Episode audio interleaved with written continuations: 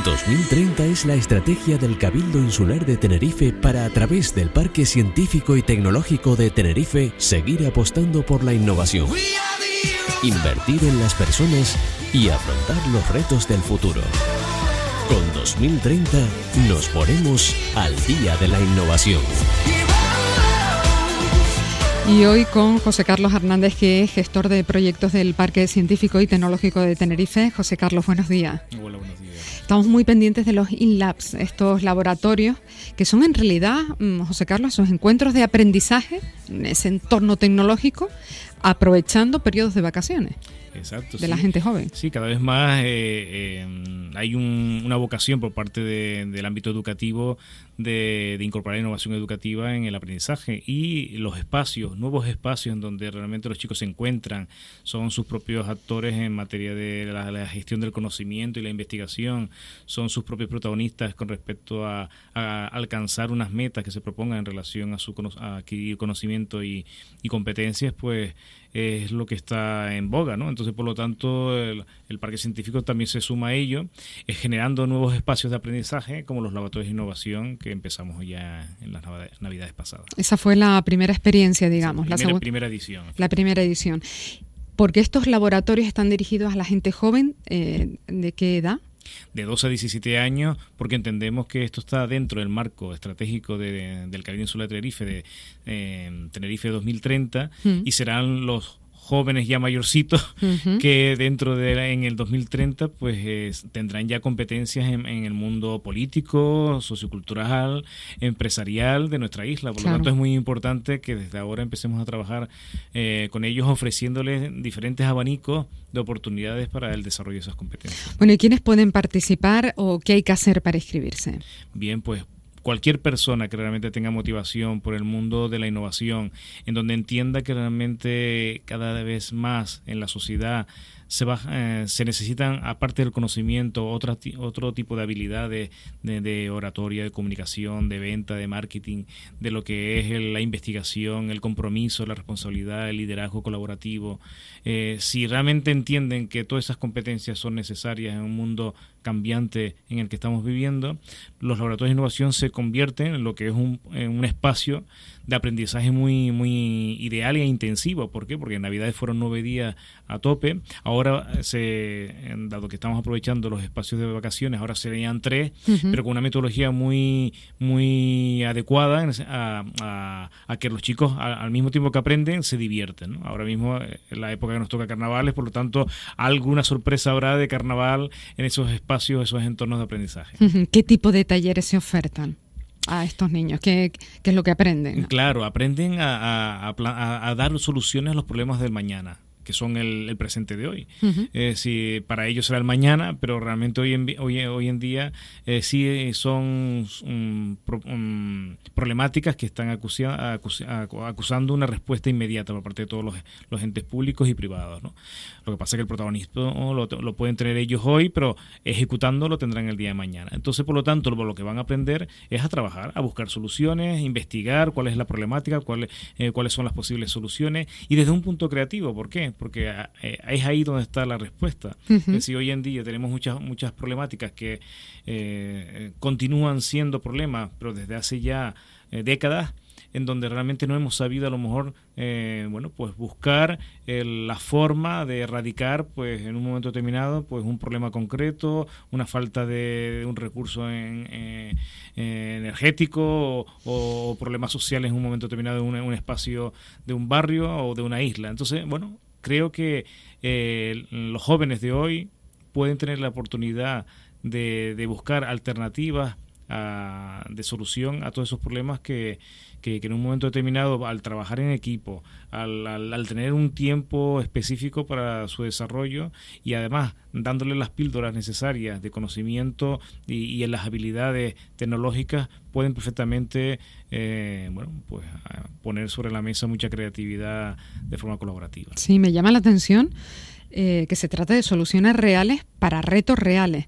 En las temáticas, por ejemplo, de los retos planteados en la experiencia de Navidad, estuve leyendo que encontraron soluciones, buscaron soluciones al desafío Tenerife 2030, una isla autónoma, decían, ¿no? Sí, porque todo este año es eh, dentro de lo que es la, anualidad, en todos los formatos de aprendizaje que tiene el Parque Científico, está eh, esa temática, ese reto.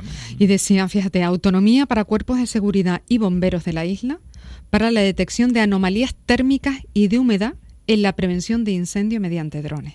Por ejemplo. imagínate el titulazo que tiene eso. Sí, sí, impresionante. y esos son chicos de entre 11 y 17 años, ¿no? Pero espera que hay más.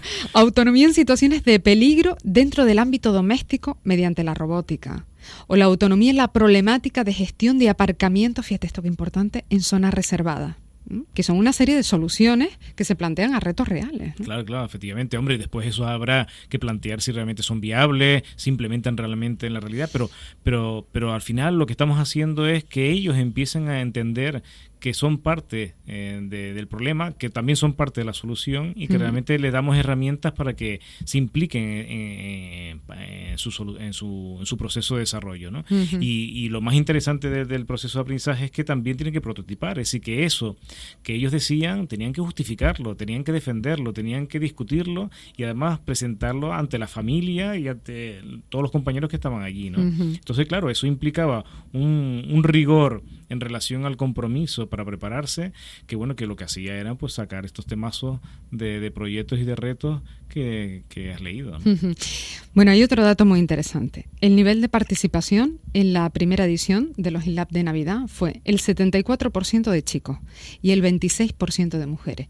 ¿Por qué se sigue dando esta diferencia de género en el ámbito tecnológico. Mm. Bueno, habrá muchos estudios que digan cuál es la brecha digital en relación al, hombre y la mujer, ¿no? En mm. principio creo, efectivamente, las mujeres cada vez desde muy desde muy desde hace muchas décadas se ha vinculado a lo que son las ramas más sociales de la, de la formación y, ha sido relegado en este caso al hombre eh, otras ramas eh, más más técnicas, ¿no? Eh, totalmente erróneo, ¿no? En el sentido de que ha habido muchísimas mujeres fantásticas en el mundo de la ciencia que realmente han, promovido que realmente la, tengamos las cosas que tenemos hoy eh, y el conocimiento que tenemos hoy sobre determinados aspectos de la ciencia que, que, bueno que, que, en un momento determinado eh, sean ellas las que realmente han tenido el protagonismo ¿no? por lo tanto eh, ¿qué es lo que hay que hacer? bueno pues hay que empezar a, mm, dar oportunidad a que realmente esto cambie, ¿no? Y tiene que ser en todos los espacios de aprendizaje, ¿no? En estos nuevos modelos de aprendizaje, creo que la mujer puede perfectamente incorporarse.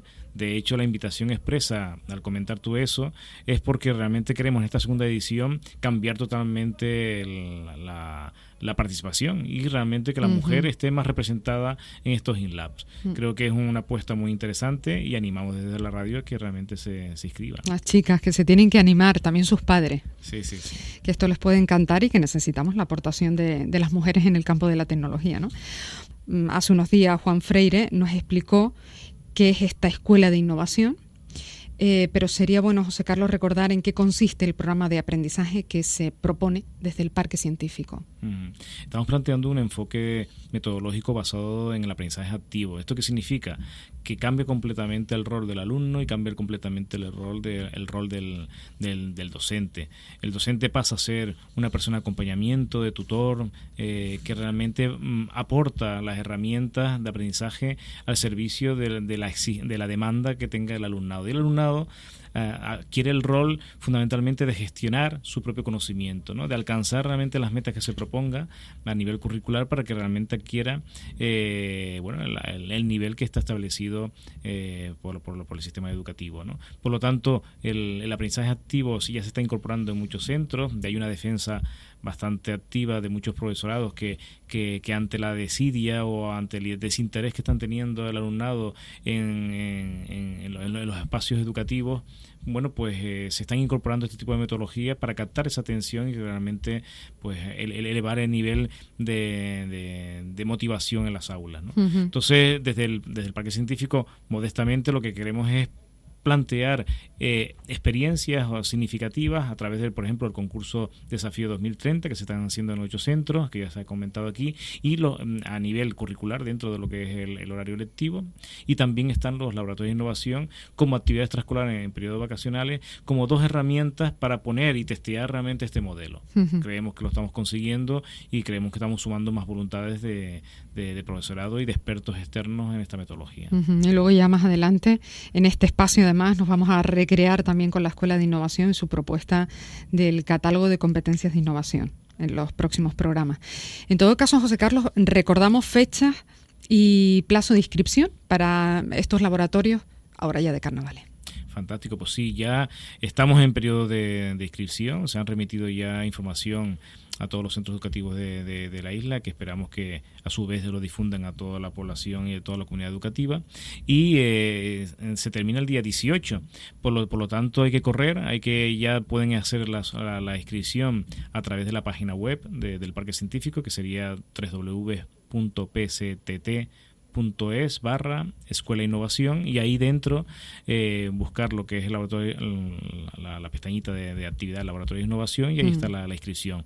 Mm, podrán leer mucha información de, de las necesidades de, los requisitos no que en principio es tener de 2 a 17 años y tener muchísimas ganas de participar. Y hacer hincapié de que realmente este año queremos mujeres presentes dentro de lo que es el laboratorio. Eso es, son tres laboratorios gratuitos, eh, tanto en La Orotava, en Adeje, como en Santa Cruz. José Carlos, muchas gracias por la información. Feliz fin de semana. Igualmente.